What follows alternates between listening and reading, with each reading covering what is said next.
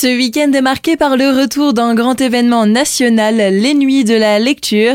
Et comme chaque année, depuis la première édition, la médiathèque du Val d'Argent, située à Sainte-Croix-aux-Mines, participe à ce rendez-vous ce vendredi 20 janvier.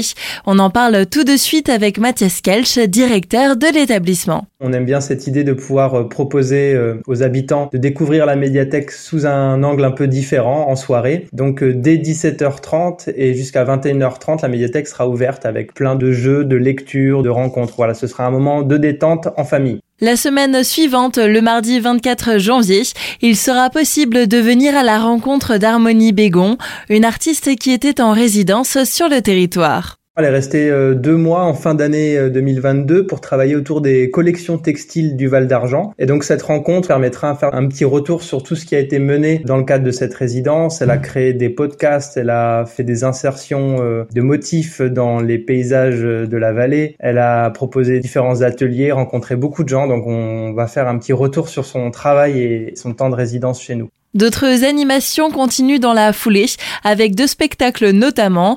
Le premier a lieu le 25 janvier, c'est un concert compté participatif. C'est un spectacle pour les enfants euh, qui sera en après-midi avec un petit goûter à partir de 16h30 et le spectacle à 17h. Il y aura euh, de la musique et notamment une flûte traversière euh, qui sera jouée par Lucille Kopf. Le deuxième spectacle Souvenirs de mondes qui ne sont pas les miens se tiendra lui au lendemain, le 26 janvier.